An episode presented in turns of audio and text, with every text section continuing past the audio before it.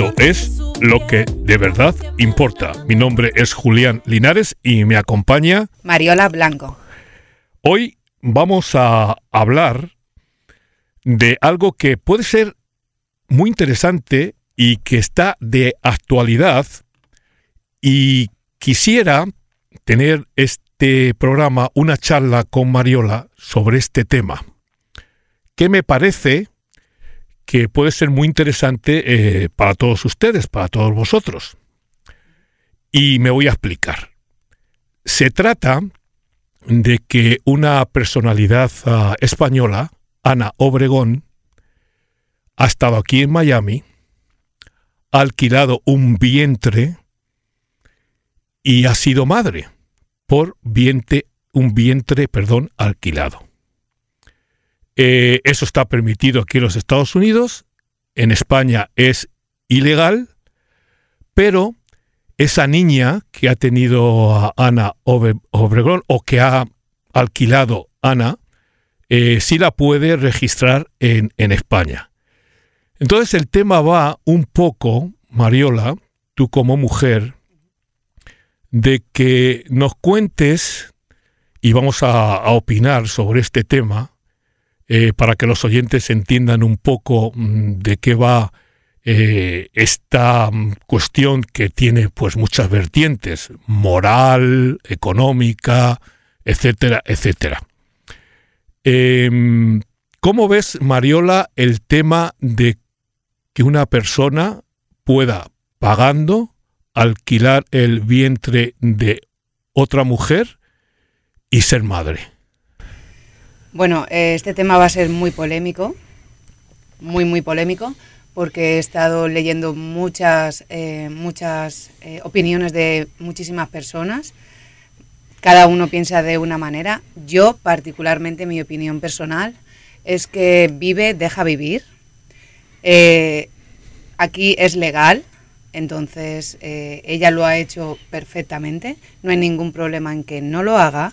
Ella hace lo que ella ha hecho, lo que ha considerado que estaba bien, y yo particularmente no lo veo mal. Todo lo contrario, lo veo bien. Porque al final las personas tenemos que ser felices. Es lo más importante. Y Ana Obregón, como mujer, también se lo merece. Porque ella también ha pasado por, por muchas cosas muy duras. Muy duras. Que la gente, hasta que no pasas por esas situaciones, no te das cuenta de lo duras que son. ¿Quiénes somos nosotros? Para juzgar a Ana Obregón. ¿Quiénes somos nosotros? Por favor, una persona que lo ha pasado tan mal en su vida. Y además ella no está haciendo nada ilegal. Si fuera ilegal, yo te diría, mira, es ilegal. Pero no es ilegal. Ambas partes están de acuerdo. Y es legal. Y yo no soy nadie para juzgarla a ella. Al igual que no me gustaría que me juzgaran a mí si yo tomo esa decisión. Sin enfocarnos en Ana Obregón, mm, sino simplemente enfocándonos un poco en el, en, el tema ¿no? que, que, estamos, que estamos ah, opinando, em, lógicamente este es un tema, como tú has dicho, polémico, porque eh, hay mucha gente en situación económica eh, bastante precaria y claro, mm, están entre comillas, eh, vendiendo su cuerpo para gestar eh, algo que después eh, no les pertenece. Y no crees que, y hago un poco de abogado del diablo en este sentido, la, la adopción sería un algo que podía suplantar a este tema de la gestión. Yo te y yo te, pregunto, una madre que tiene un bebé y cuando lo tiene no lo quiere o lo tiene en situación muy precaria y lo lleva a un centro para que lo adopten, ¿no es un poco parecido? ¿Por qué? Una cosa es buena y la otra no. No lo entiendo. Ella ha querido eh, poner parte de de su ser en esa gestación, que me parece muy bien. ¿Por qué no? esto funciona que eh, ella, mm, los óvulos de, de, la mujer se implantan en, en, en, otra mujer y entonces es parte completamente, el, el, bebé es parte de ella también, ¿no? O el semen del hombre que se imparte, que se está, que, que incluso se está diciendo que a lo mejor ella tenía eh, congelado, ¿me entiendes? Eh, eh, semen de, su hijo y a lo mejor esto se dice, o sea, no se está... Es que, mira, el problema, el problema que yo veo es que la gente juzga sin saber, sin informarse. Se crea su propio, sus propias ideas y, las suelta, sin, sin, saber si pueden hacer daño o no. Yo creo que esta mujer y todas las mujeres que quieren hacerlo, es, una cosa que se medita mucho se tiene que meditar, porque tiene todas las opciones. Puedo, eh, puedo hacer esto, puedo adoptar, pero si ella ha, terminado tomando esa decisión, mm, ¿quién soy yo para juzgarla? Nadie. Además es legal, ¿qué problema hay? Ninguno. Porque por ambas partes están de acuerdo. La persona que ha gestado al bebé estaba de acuerdo también. A ver, yo soy mujer y la verdad es que te pones en la situación de, una mujer que tiene al bebé nueve meses en su vientre y claro, luego tiene que ser duro, no, no te digo que no, pero si ambas partes están de acuerdo, yo no puedo juzgar a nadie. Hombre, yo te estaba tratando de decir esto mm, porque claro, hay tanta, tantísima gente y tantísimos niños que están eh, esperando que alguien los adopte para tener una vida mejor o para poder vivir eh, de, de, otra manera y no quedarse en las manos de gobiernos o quedarse en las manos de tutores o de gente de foster home, ¿no? De casas, ¿me entiendes? Que van pasando de una casa a otra y eso pues eh, muchas veces hace que eh, esos niños se críen de una manera diferente y tengan problemas en, en, su juventud, ¿no? En su adolescencia. Claro, Julián, eso por supuesto, hubiera sido una opción muy buena y esa es la opción que tú consideras que es buena. A lo mejor yo tengo otra opinión, yo considero a lo mejor que sería bueno de otra manera, pero ella legalmente considera que para ella ser feliz y también darle eh, a un bebé una buena vida, ha considerado que tiene que hacer esto y, y es una cosa legal. Yo es que realmente, o sea, a ver, yo lo que te quiero, lo que te quiero transmitir es que eh, las personas, no, nos no tenemos que juzgar a las personas, porque primero nos tenemos que juzgar a nosotros mismos, que no somos perfectos, absolutamente para nada. Y yo no soy nadie para juzgar a una persona que está haciendo algo legal, algo que quiere ser feliz y algo que la va a hacer feliz. Por supuesto que hay niños que necesitan adopción. Y, desde aquí yo aliento a todas las personas que puedan adoptar niños eh, que los ayuden, por favor, porque es muy importante. Pero si esto también es legal y ella ha querido hacerlo y a esa niña se la va a dar una vida muy buena, porque si dijera, bueno, es que lo ha hecho y luego la niña va a estar mal. No, la niña va a ser muy querida y va a estar muy bien. Así que yo, esa es mi opinión, yo, yo no la juzgaría para nada. Sin, sin juzgar nada, porque aquí no estamos juzgando a nadie y faltaría más que, nosotros eh, fuéramos a juzgar a nadie. Eh, lo de la edad, ¿qué te parece? Ana Obregón tiene 68, 70 años. Eh, ¿Eso influye en alguna cosa o, o, no crees que influya, no? Porque... A ver, yo creo que influiría si fuera ella la que tuviera que gestarlo. Una persona con una persona con 30 años puede estar eh, hecha polvo. Una persona como Ana Obregón, que se ha cuidado toda la vida, que ha hecho deporte, que tiene, entre comillas, tiene dinero y tiene personas que la van a ayudar, yo creo que esa niña va a ser muy feliz. Yo creo que la edad no importa. Al igual que el amor, cuando dos personas se enamoran, pues lo mismo. Yo creo que la edad no importa. Otra cosa sería si a su edad ella tuviera que gestar al bebé pero con 60 y ¿cuántos has dicho? 68. Con 68 años, o sea, esa niña no va a estar querida, o sea, va a ser mm, la niña más querida del mundo. Y yo que un que un niño sea querido y esté bien cuidado, me parece fenomenal. En España mm, se ha levantado una polémica muy grande sobre este este este caso el, la venta del reportaje a la revista Hola, saliendo Ana Obregón en una silla eh, como si hubiera dado a luz del, del hospital eh, y prácticamente se, se, dice que ese reportaje ha, ha sido vendido ¿no? a, la revista Hola.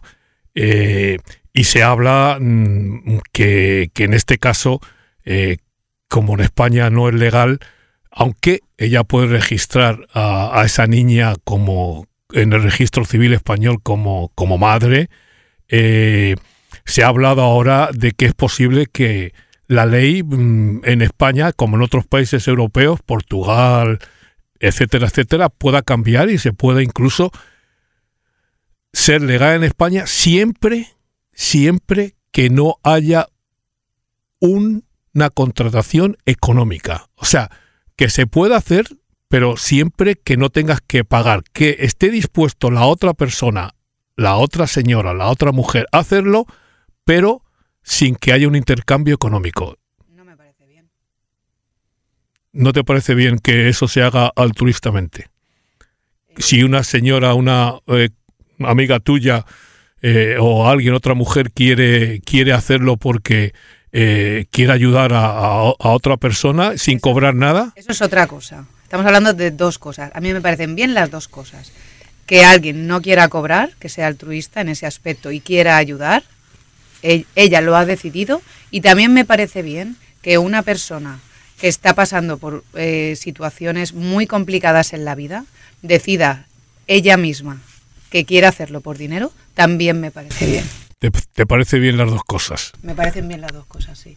¿Y te parece bien que esa, esa, esa persona que, que esté cobrando en, en, estos, en estos momentos, que cobre ese dinero, ¿no crees que se puede crear un mercado de mujeres, ¿me entiendes?, esperando a que alguien venga a alquilar su, su cuerpo? Eh, a lo mejor se puede convertir, o ya se ha convertido, en un mercado mm, que económicamente da muchos resultados, pero no solamente a las mujeres que alquilan su, su vientre, sino a gestoras y compañías que tienen un grupo de personas y que van buscando personas, ¿me entiendes?, para que hagan esto. ¿Te refieres si, si hay un mercado ya? Yo pienso que hay un mercado. Eh, el problema de estas cosas es cuando los mercados eh, no son legales, cuando empieza el mercado negro.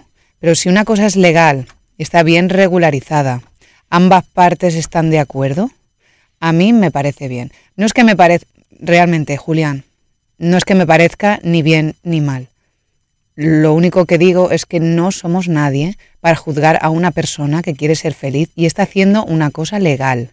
Yo puedo tener mi opinión, pero no se le puede em, acribillar, como se está haciendo a Ana Obregón, a una mujer que lo único que quiere es eh, tener un bebé y darle todo el amor del mundo y que ese bebé sea un bebé feliz. Yo creo que no se le debería acribillar de esta manera. Eh, mm, bueno, sabemos todos lo, por lo que ha pasado la señora esta, Ana Obregón, ha perdido un hijo, inmediatamente después, prácticamente al mes y medio, dos meses, perdió a, su padre.